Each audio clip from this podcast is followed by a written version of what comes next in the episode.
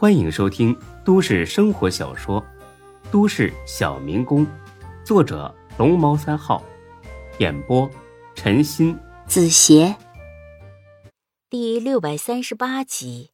孙志这一嗓子不要紧，直接就把现场的气氛点爆了，大家欢呼着把安全帽扔向空中，似乎孙志就是他们的救世主。当晚，胖子餐馆简直被挤爆。从六点多忙到快十二点，翻了好几次桌，这才结束了开店以来最大的这单生意，整整是四千五百块。大飞哥给的那笔钱就这样派上了用场，这钱花的值。接下来的几天，工人们对孙志越发满意。其实呢，孙志啊也没做多少事儿，只是做好了职责内的工作，比如呢不摆架子。和大伙打成一片，提高了伙食标准，适当减轻了工作量等等。领导体恤工人，工人就给领导卖力，整个工地上真的像高总预料的那样，焕发了新的生机。这是一个皆大欢喜的局面，大家都很高兴。只有一个人例外，谁呀？不用寻思，魏岐山呗。自从孙志成了负责人那一刻开始，他就惶惶不可终日，因为在他看来。孙志绝对会公报私仇，把自己开除了。或许不开除自己，但是隔三差五就给双小鞋穿。总之，接下来的日子不可能好过。手起刀落砍掉脑袋固然可怕，但是悬着刀迟迟不落更加可怕。忍耐了几天后，他已经有些精神恍惚了。很快，通知来了，他的位子被王宽取代了。他绝望了。虽没收到被开除的消息，他也决定走了，因为这是迟早的事儿，就跟郑孙子当初一样，早走还能保留最后一丝尊严。魏西山正在宿舍里收拾铺盖卷，准备走人。孙志这个时候来了，是王宽呢建议孙志来的。得知孙志和大飞哥的关系之后，王宽就把孙志当成了好朋友看待，无话不说。王宽的出发点很简单，就工地管理而言，孙志是个外行，他需要有魏西山这种懂行的人给自己办事。这人虽不怎么厚道，但并不是一无是处。除此之外，还有一点，想坐稳领导的位子，就得学会跟各种各样的人打交道。对喜欢的人是这样，对不喜欢的更得这样。这是一种极其高超的技能，是以前的孙志所不具备的这种技能。以前的孙志向来只跟自己喜欢的人打交道，至于不喜欢的，要么暴打，要么无视，总之呢，绝对不合作。如果想学习这种技能，魏西山就是最好的开端。孙志觉得很有道理，所以他来找魏西山。虽然他是胜利者，但没有半点骄傲。而是一脸的诚意和谦和。雷哥，忙着呢，找你半天了都不见人，原来是躲在宿舍呢。哎，你这是要干啥去？啊？魏西山看了眼孙志，很是沮丧。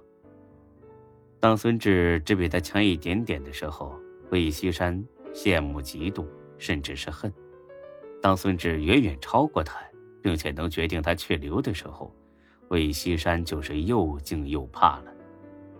也不能完全说魏西山这是欺软怕硬，这一切呀，都是人性使然罢了。还能干什么去啊？滚蛋呗！省得在这里碍你的眼。我没说要开除你吧？哼，说不说有什么两样啊？你好像很不甘心。没有什么不甘心的。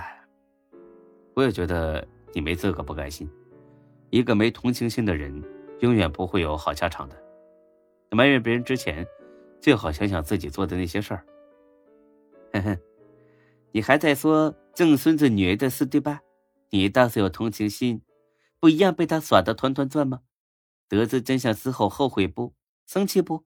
还有，不要动不动就指责别人。你知道别人都经历了什么吗？你知道我母亲病重的时候找郑孙子请假，他都不给我批吗？你知道，就是因为郑孙子的故意刁难，让我连他老人家最后一面都没见上吗？我没同情心。我告诉你，这辈子让我同情谁都可以，就他妈这个孙子不行。别说他女儿得了白血病，就是他全家得了绝症，我也骂他一声活该呀。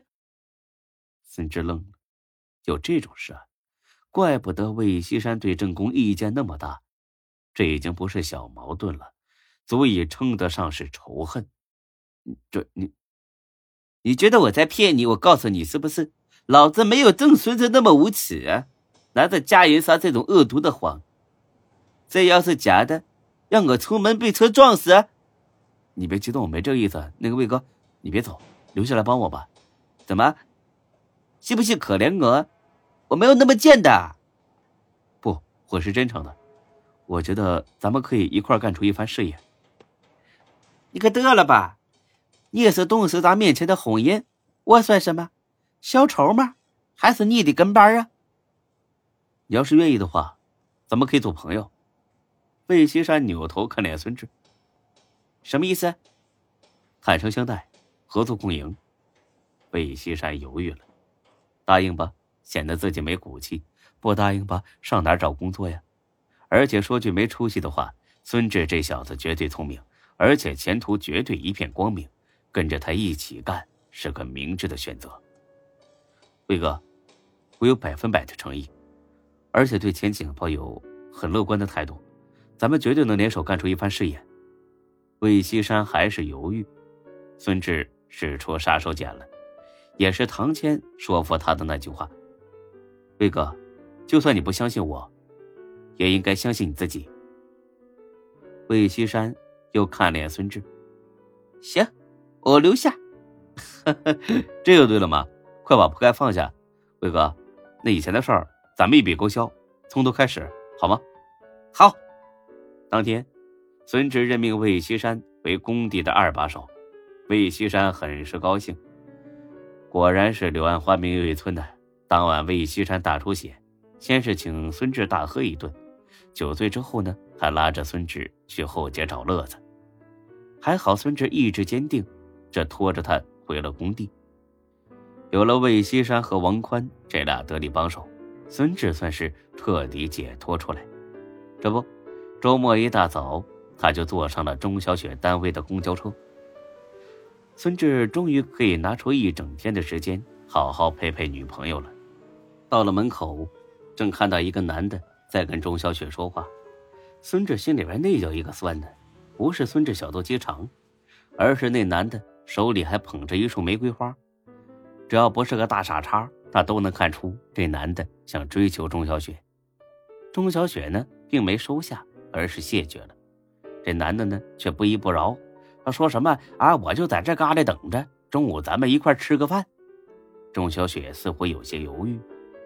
这让孙志呢心里更酸了。爱情从来都是自私的。孙志走了过去，拍了拍这哥们肩膀：“哎哎，哥们，排队啊！我俩已经约好了，知道吗？”本集播讲完毕，谢谢您的收听，欢迎关注主播更多作品。